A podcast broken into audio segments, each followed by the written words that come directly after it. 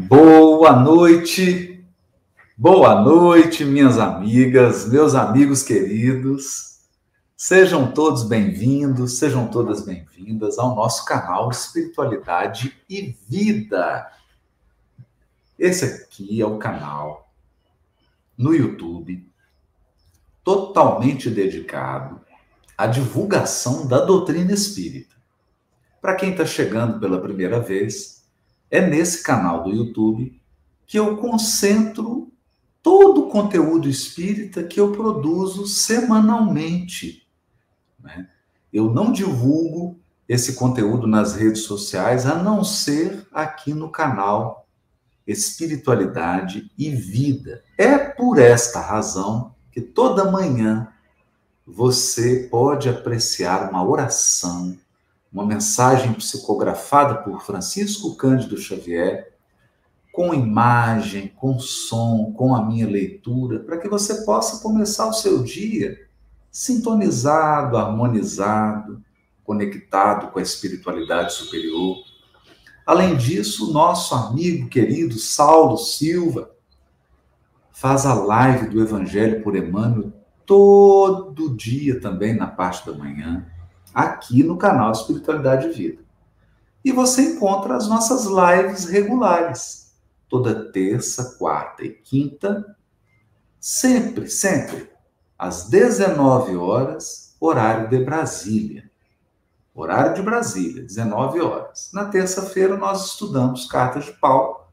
Na quarta-feira, o Evangelho de João. Estamos seguindo o Evangelho do Apóstolo João na sequência versículo a versículo.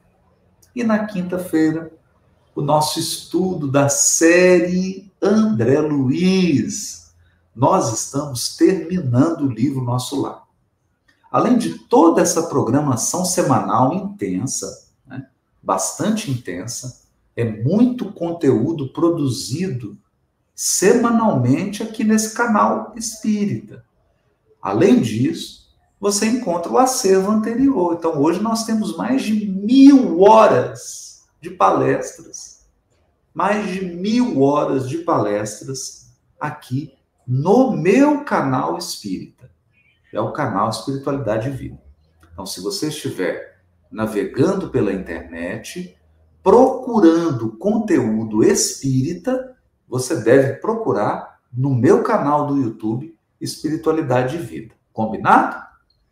Porque o meu Facebook, o meu Instagram e o outro canal que eu tenho do YouTube são veículos de divulgação de trabalho profissional.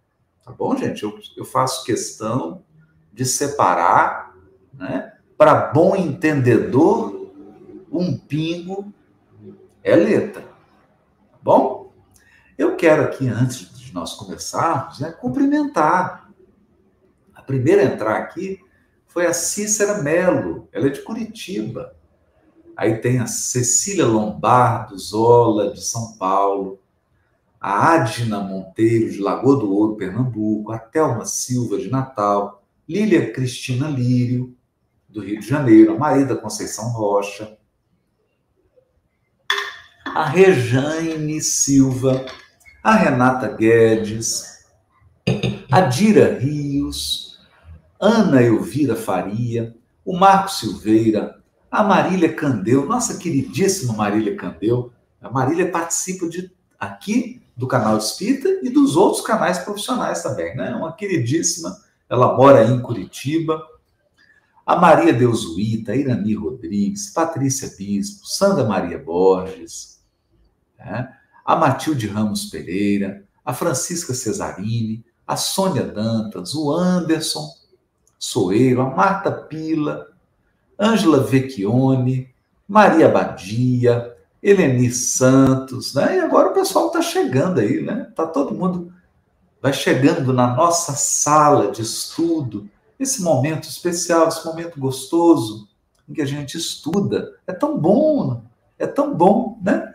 Temos aqui também nossas queridíssimas Viviane Lopes, Sandra Morini, que participam também de todos os trabalhos, queridíssimas também. Né? A Viviane está falando, saudades, academia. Eu também, Vivi. Mas agora Tô de volta a semana agora. vamos que vamos, minha querida, né? É. Então esse é um momento, ó, Chile, Calgagno está sempre aqui com a gente também. Né? Esse é um momento muito especial. É um momento que a gente estuda, troca energias. Aqui eu, Si Fonseca de de Caldas. A gente troca energias, toca vibrações e abre a nossa mente para esse aprendizado, para esses ensinos maravilhosos da doutrina espírita. Para quem está chegando pela primeira vez aí, hoje, terça-feira, 19 horas, é o dia que nós estudamos o Evangelho de João, o Evangelho do Apóstolo João, tá? né? o Novo Testamento. E nós estamos na terceira passagem do capítulo 1.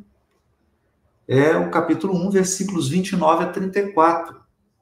Estamos estudando essa passagem, que nós preferimos chamar damos um nome a essa passagem, né? o, o texto não tem nome, então quem dá o um nome é, é, é, quem traduz, né? Geralmente o tradutor dá um nome, mas eu gosto de chamar essa passagem de o Cordeiro de Deus, porque é a frase que se destaca.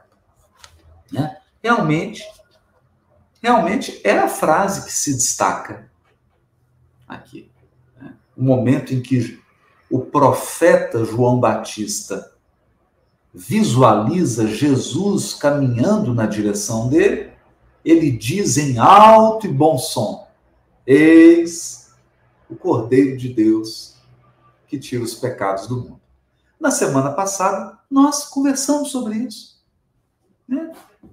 Nós conversamos sobre isso. Essa frase magnífica. Né? Hoje, eu gostaria de trazer um outro elemento. Então, nós vamos avançar um pouquinho. Hoje, nós vamos estudar o versículo 32. O versículo 32, capítulo 1, versículo 32. Né? Versículo 32. É. Isso, hoje é quarta-feira. Exatamente, hoje é quarta-feira, né? Hoje é quarta-feira, é isso mesmo. Né? Quarta-feira, o dia do Evangelho de João. Vamos lá então. O versículo 32 diz assim: E testemunhou João Batista, dizendo: Vi o Espírito descendo como pomba do céu e permaneceu sobre ele viu o Espírito descendo como som, como pomba, descendo do céu e permanecendo é, sobre ele. Né? Então, essa é a passagem que, na verdade, ela está presente em vários evangelistas, né? Olha, temos aqui o nosso amigo Jefferson Atene, está pedindo para mandar um abraço para ele, um oi. Um abraço, Jefferson. Então, vamos lá. Então, aqui nós temos dois elementos nesse versículo que nos chamam a atenção. O artigo definido, vi o Espírito. O Espírito. Descendo como? Né? A semelhança, uma imagem, como uma pomba. E permanecendo sobre Jesus. Então, muita calma, muita atenção nessa hora, porque tem muito simbolismo aqui. Mas é importante. É importante que você dê um stand-by, que você dê uma pausa em tudo aquilo que você aprendeu em catequese, tudo que você aprendeu de interpretação, porque nós vamos trazer elementos, alguns elementos aqui que talvez sejam novos Vamos trazer alguns elementos bíblicos que talvez você não conheça. Então é importante prestar muita atenção para a gente poder assimilar conhecimentos novos. Lembrando que o texto bíblico, ele pode ser interpretado de diversos ângulos, e essa é a riqueza do texto bíblico. A riqueza do texto é você poder interpretá-lo de diversas maneiras, não é? O importante é que a interpretação tenha fundamentação no texto bíblico. Porque se a interpretação não tiver fundamentação, ela é uma mera opinião. É um mero achismo. Uma mera opinião. Aqui nós estamos estudando o texto. Então, toda vez que a gente fala algo, nós temos que fundamentar, temos que justificar aquela interpretação com um outro texto. Precisamos amarrar e organizar o raciocínio para que não seja apenas um festival de opinião, um festival de chute, chutômetro, né? Nós temos que tomar muito cuidado com isso, né? Muito cuidado. Então é isso, gente. É importante, vamos, vamos retomando aqui, né? Vamos retomando. Eu vou, é, então, ressaltar algumas, algumas coisinhas aqui. Deixa eu só pegar um, uma coisinha rápida aqui, ó. Pera aí. Só separar aqui. Eu preparei para vocês. Bom, a primeira coisa é essa referência a o Espírito. O Espírito. Quando que isso aparece pela primeira vez na Bíblia? A primeira vez que aparece na Bíblia, a primeira vez, né, é no capítulo 1 do primeiro livro bíblico, que é o livro Gênesis. Então, capítulo 1 do livro Gênesis.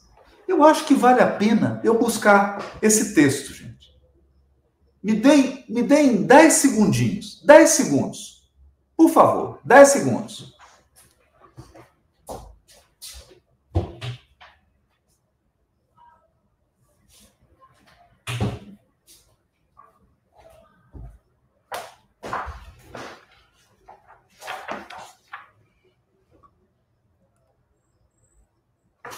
Pronto, voltei, voltei, busquei o livro, busquei. Então vamos lá, vamos. Então, diz assim, ó.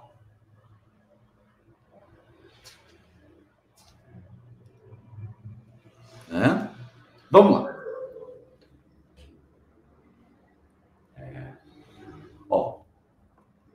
o texto, o texto bíblico. Então, vamos lá. Gênesis de Moisés, primeiro livro bíblico. É, Viviane, a biblioteca estava aqui atrás, só para buscar o livro. Então, o texto diz assim: eu vou ler no original hebraico. E aí eu faço a tradução. Bereshit bara Elohim et shamayim ve'et Aretz. Ao iniciar, no início, criou Elohim os céus e a terra. Esse é o versículo 1.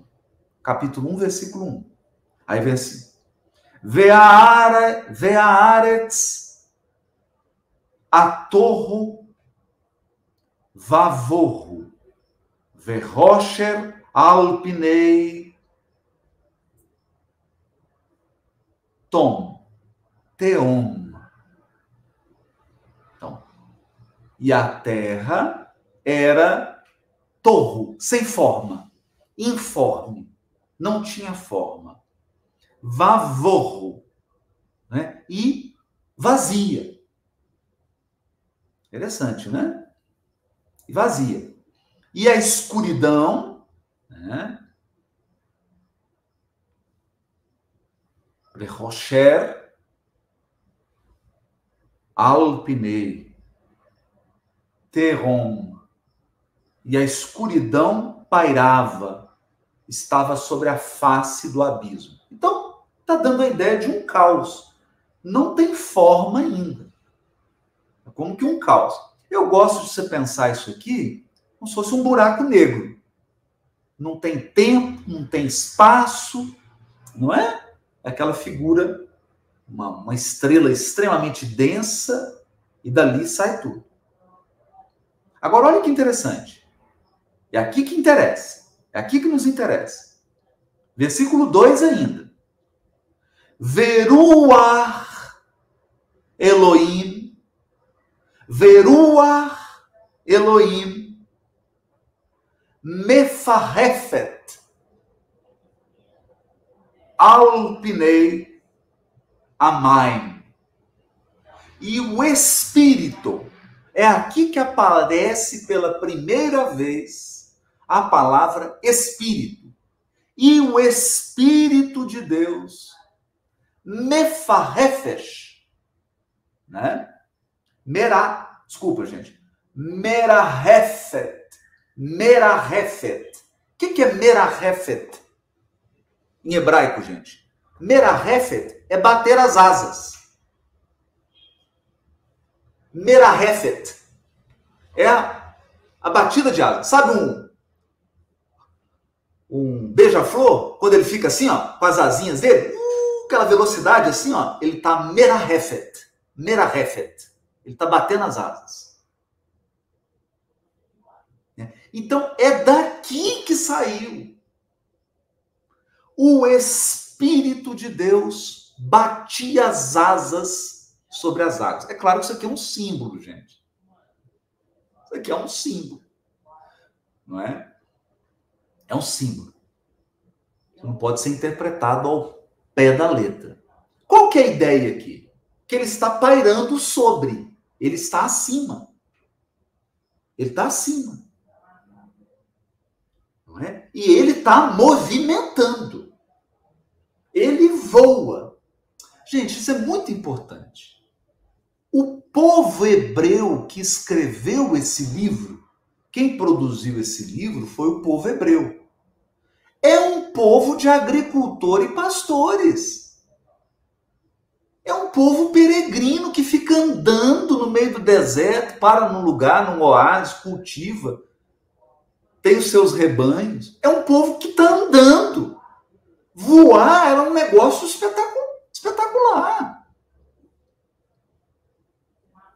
Voar era uma coisa espetacular. Voar era algo, né? Essa coisa de um, um ser que voa alado, é, é mágico, é simbólico. Né? Então aqui você está usando um símbolo concreto de como se Deus tivesse asas e ele estivesse batendo as asas dele e agitando as águas da criação. Né? É isso? A Sandra está falando, não tinha drone ainda. Exatamente, né? Então, as asas divinas, Merahefet, batiam. Então, viram de onde saiu isso? Viram de onde saiu? Essa é a primeira. Então, o Espírito, quando, quando o Velho Testamento fala o Espírito, está se referindo a Deus. E a palavra ruar, em hebraico, significa vento e significa espírito. O espírito é o vento. O espírito é o vento e ele é também a respiração, o fôlego. É por isso que Deus sopra ruar nas narinas de Adão. Olha que beleza. O texto tem duplo, triplo, quádruplo sentido. Deus sopra ar, Deus sopra fôlego, Deus sopra espírito. Ele faz vento, ele produz espírito com, su, com seu movimento. Olha que coisa linda. Então, essa ideia de Deus como um pássaro batendo asas, essa imagem, Merahefet, né? Merahefet Alpinei Amaim, sobre as águas. E lembrando que tinham as águas de cima e as águas de baixo. Então aqui não está falando só de mar e de rio. As águas de cima é o fluido cósmico, gente. As águas que estão em cima é o fluido cósmico, fluido. Por isso que chama fluido cósmico. São as águas. O universo todo está mergulhado nesse oceano de energia que nós chamamos de matéria cósmica, de oceano cósmico. E é Deus que movimenta o fluido cósmico. É ele que agita o fluido cósmico. É dali que tudo toma forma. É dali que tudo surge. E é ali que ele mergulha o espírito. As criaturas inteligentes criadas por ele, ele sopra, ele coloca dentro do fluido cósmico, porque não tem ninguém fora do fluido cósmico. Só tem um fora do fluido cósmico: Deus. Deus está dentro e está fora. Por que, que ele está fora? Porque foi ele que criou o fluido cósmico. Por isso que ele está lá, voando, sobrevoando por cima. Isso aqui é para dar ideia de transcendência de Deus. Deus não é matéria.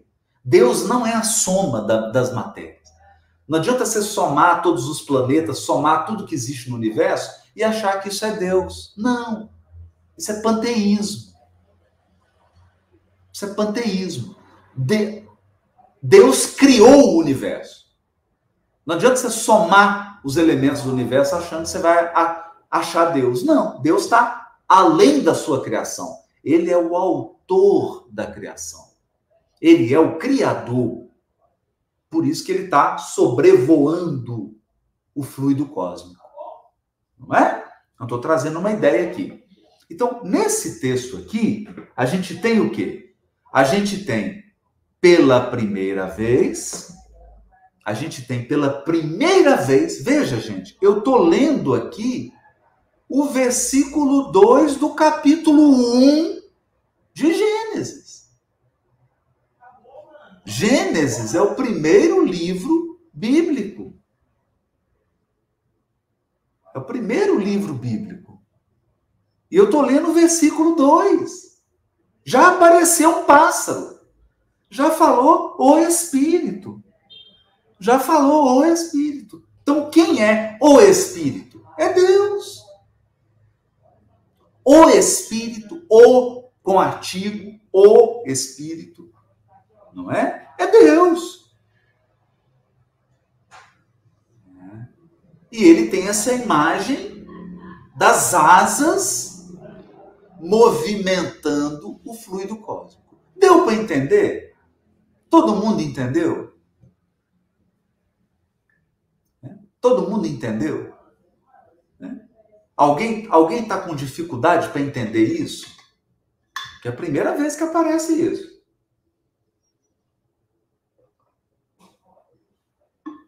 Todo mundo entendeu? Então, ótimo. Importante. Então, veja, eu estou trazendo aqui a fundamentação, a fundamentação da interpretação. Estou trazendo a fundamentação. Mas aparece de novo. Aparece de novo. Quando que aparece de novo essa ave? Lá no capítulo 8, versículo 12 de Gênesis, capítulo 8, versículo 12. Nós temos o dilúvio, Noé está na arca, Noé está na arca,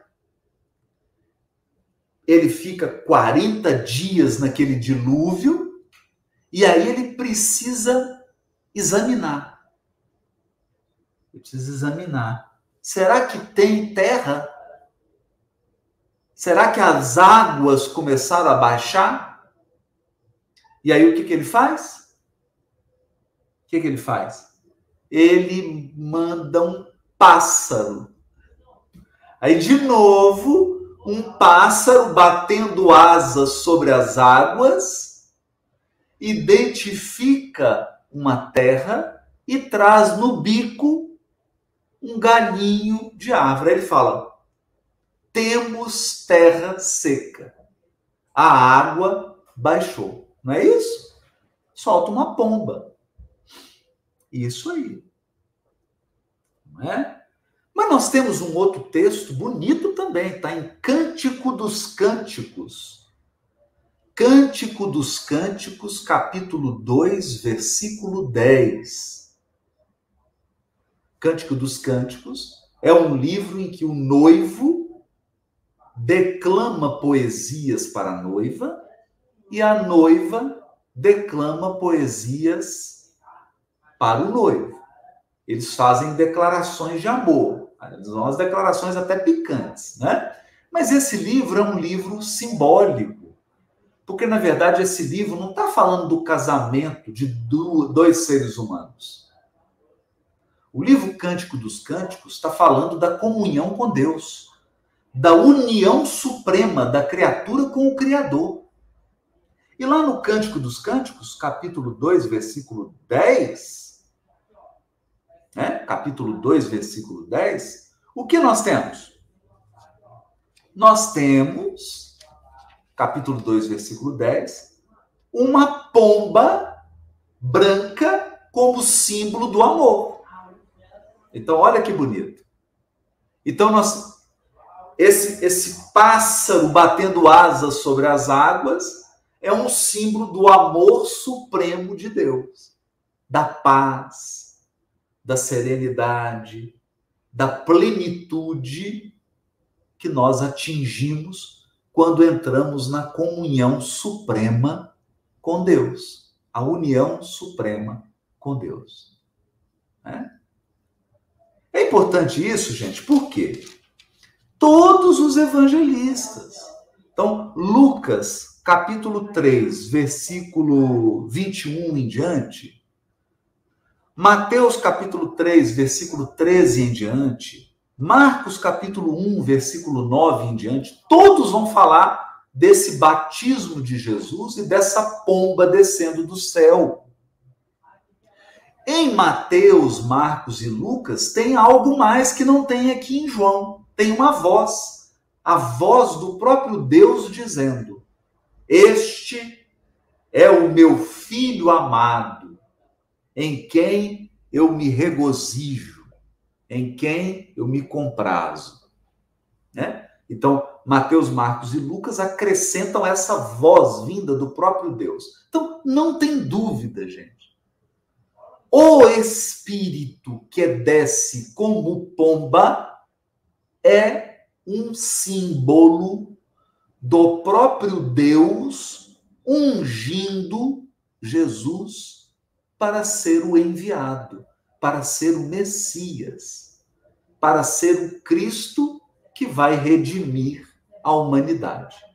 Deu para entender? Deu para entender? Às vezes, é importante isso, hein? Porque houve muita confusão nisso aí no catecismo, hein? Muita confusão. No Velho Testamento, Deus é chamado de santo. Ele é o Kodesh, o separado. Porque mesmo se acabar o universo, Deus continua. Porque ele é o Criador.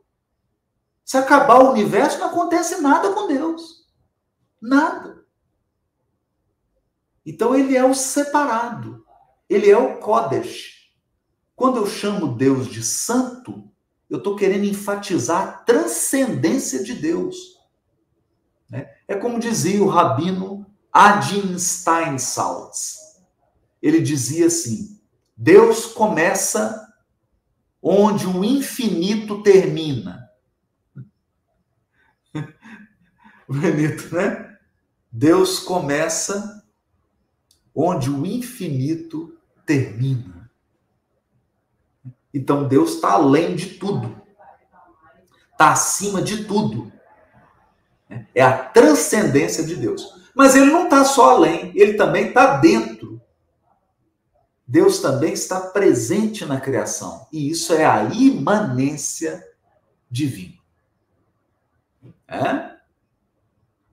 Né? Ok? Então, a Ana Moraes está perguntando: essa pomba é a Pleiade de espírito? Não tem nada de Pleiade de espírito, Ana. A pomba é Deus. É o símbolo do próprio Deus. Tem nada de Pleiade. A pomba é o pássaro aqui que eu acabei de ler. Versículo 2, capítulo 1 de Gênesis. É o próprio Deus atuando no fluido cósmico. Bom? Né? Ruar. O Espírito. O Espírito. É? O Espírito. Isso aí, depois tem um outro desdobramento que é quem, quem entra em comunhão com Deus forma uma unidade com Deus. Aí nós temos uma pleiade de espíritos puros, eleitos pelo Senhor da vida, em cujas mãos repousam as rédeas diretoras da vida em nosso sistema e em todos os sistemas solares do cosmos. Aí são a, aí é a Pleiade, a Pleiade de Cristo. Mas por quê? Porque eles estão em unidade com Deus. Eles estão em comunhão com Deus. André Luiz diz assim: em processo de comunhão indescritível. Em processo de comunhão indescritível. Aí a gente não consegue distinguir, né? Porque eles estão numa comunhão tão profunda com Deus que ele não consegue separar Deus deles, eles de Deus. Percebe? A gente não consegue. Né? Esse, é, esse é o sentido. Esse é o sentido.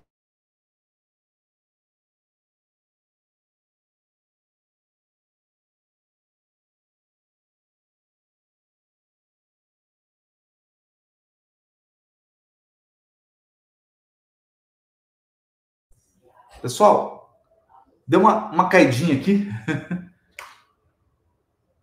deu uma caidinha aqui, gente. Voltou?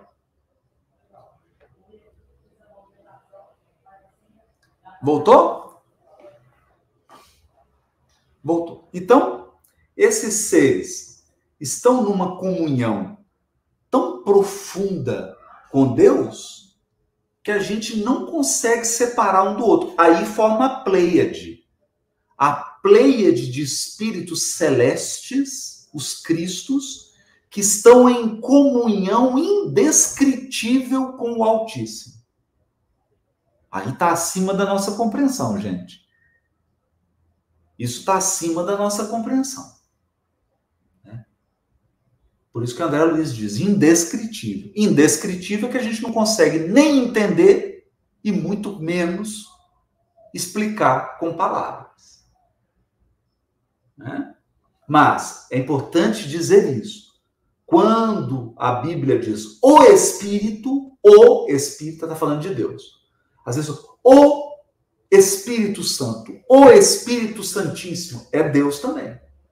Né? Porque Deus é a pureza absoluta. É? A pureza absoluta. É? Perfeito, gente. Deu para ter uma ideia dessa passagem? Ela é bonita, né?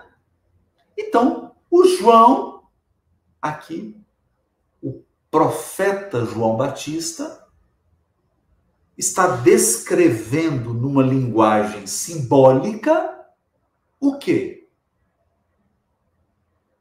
O próprio Deus homologando a missão de Jesus. Isso aqui é para dizer que a missão de Jesus foi dada diretamente por Deus. Não foi por ninguém. Foi diretamente. O próprio Deus que enviou Jesus. O próprio Deus que deu a missão para ele. Não, foi, não tem nenhum intermediário. Foi o próprio Deus. Essa é é a ideia. Né? E aí é claro que o texto faz isso com beleza. Por que, que o texto faz isso com beleza? Porque aqui João Evangelista está resgatando outros versículos bíblicos.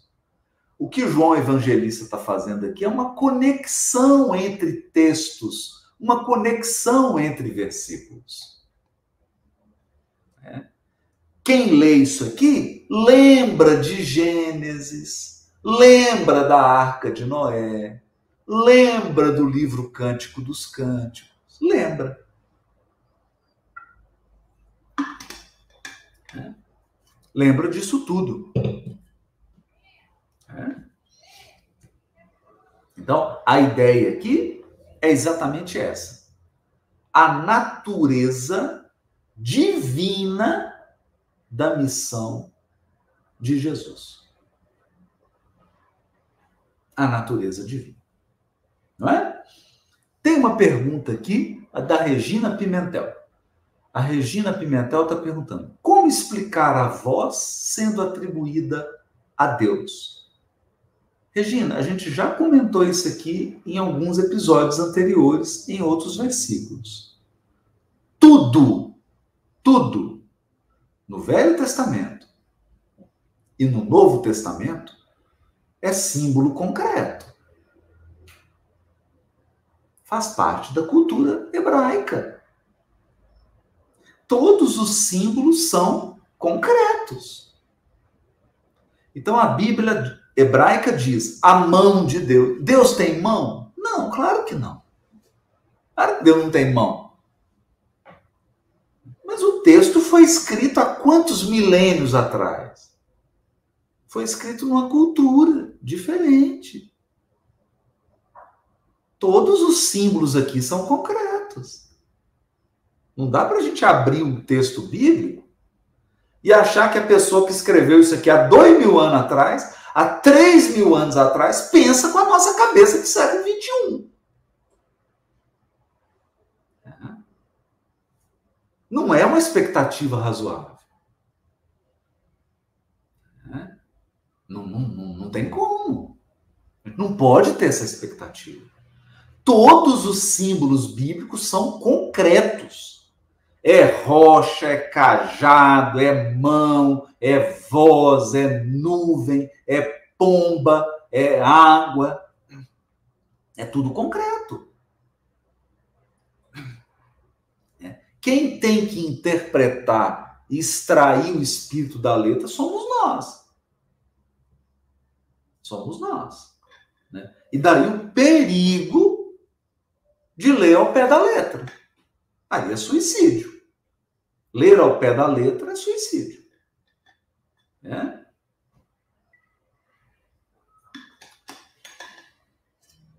É isso? É isso. Então, os símbolos são todos concretos. Então a gente está vendo aqui nessa passagem. Por que o Cristo é mergulhado? É tudo símbolo.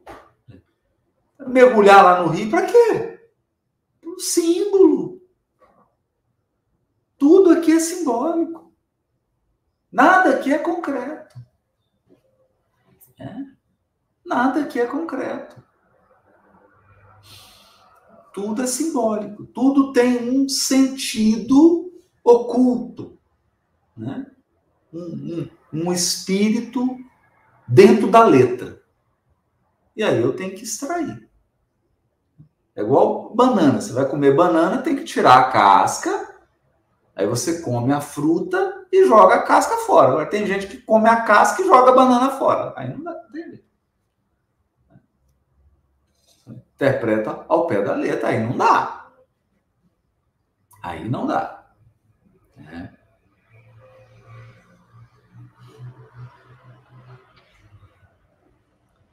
Então, nessa passagem,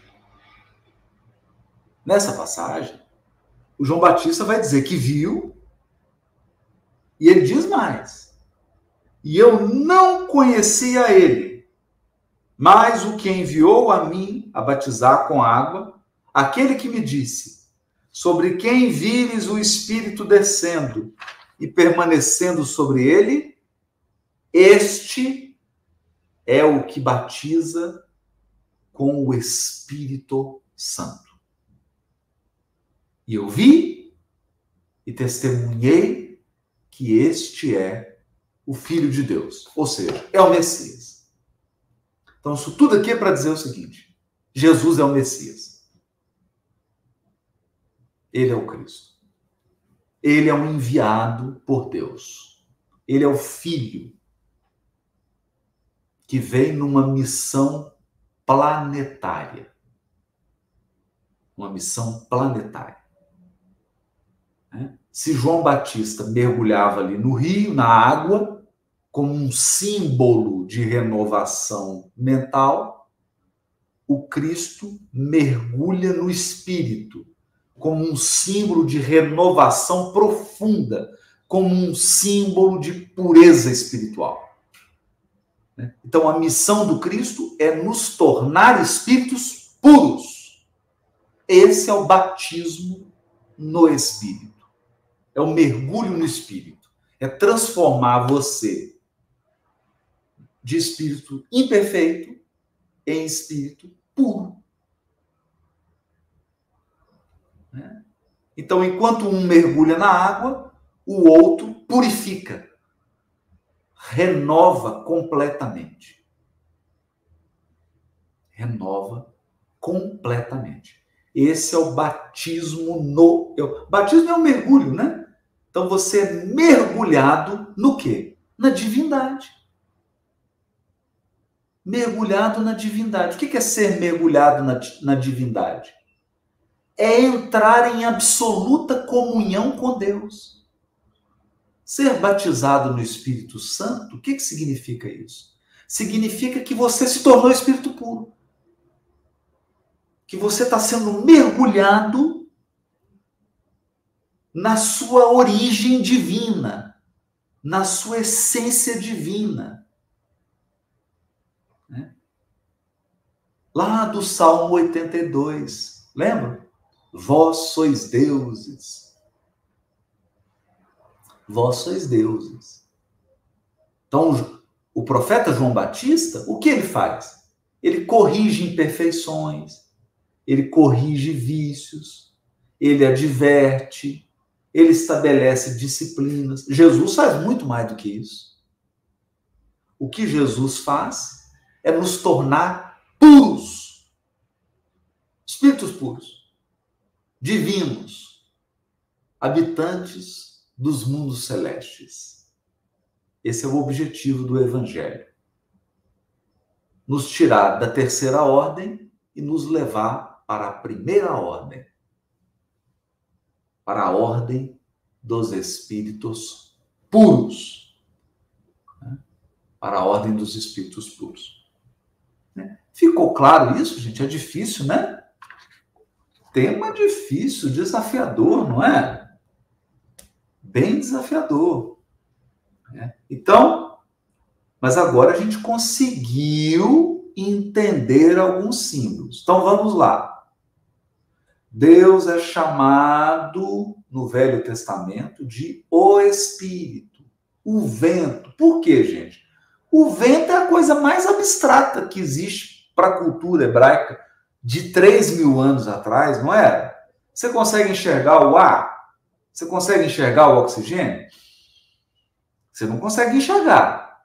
Mas se você parar de respirar, você morre. Olha que bonito isso. Nós também não conseguimos enxergar Deus, mas sem Ele a gente não sobrevive. Sem Ele a gente não vive. Né? Então, o vento, ele tem uma força imensa, ele sopra onde quer, Deus também.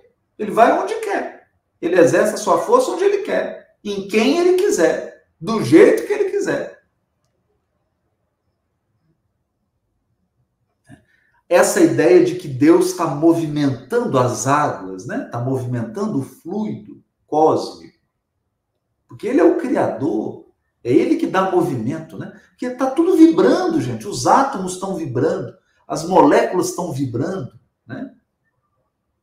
André Luiz diz assim no Evolução em Dois Mundos: nessa substância primordial vibram e vivem constelações e seres como peixes no oceano. Olha que lindo!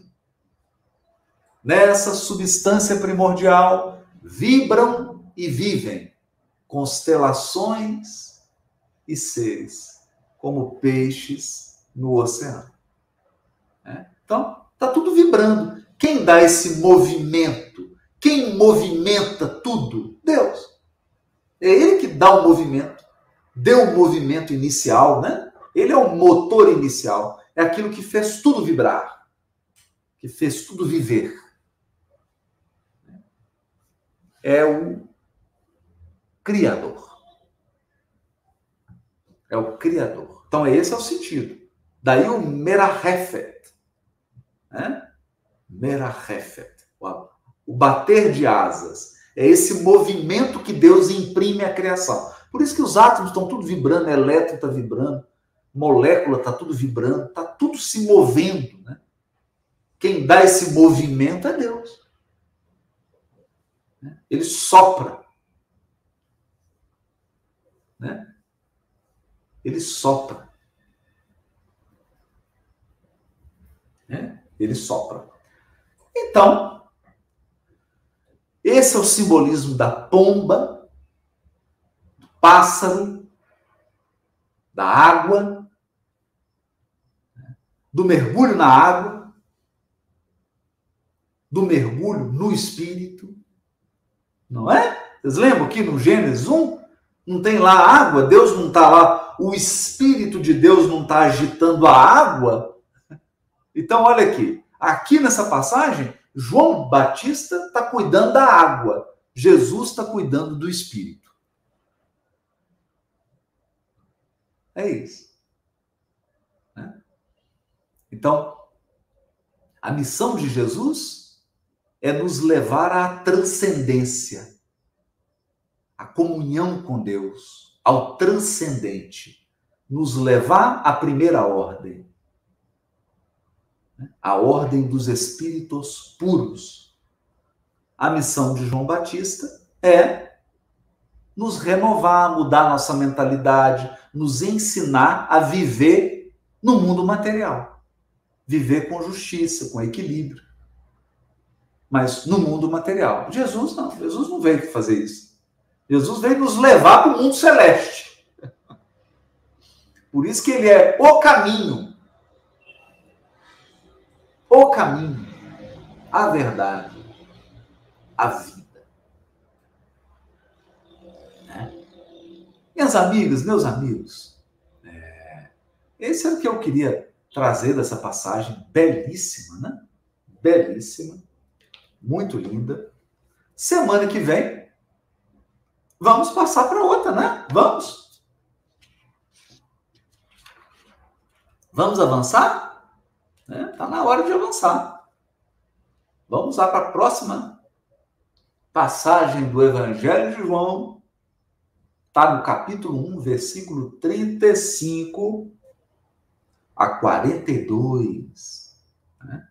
Jesus chamando os primeiros discípulos. Vai começar. Né? Está começando. Uma nova criação. Né? Mas aí eu já estou dando spoiler da semana que vem. Já estou dando spoiler. Né? Vai começar. Aí nós vamos estudar. Capítulo 1, versículo 35 a 42. Então preparem, já dei uma lida para a gente poder estudar a nova passagem do Evangelho de João. Né?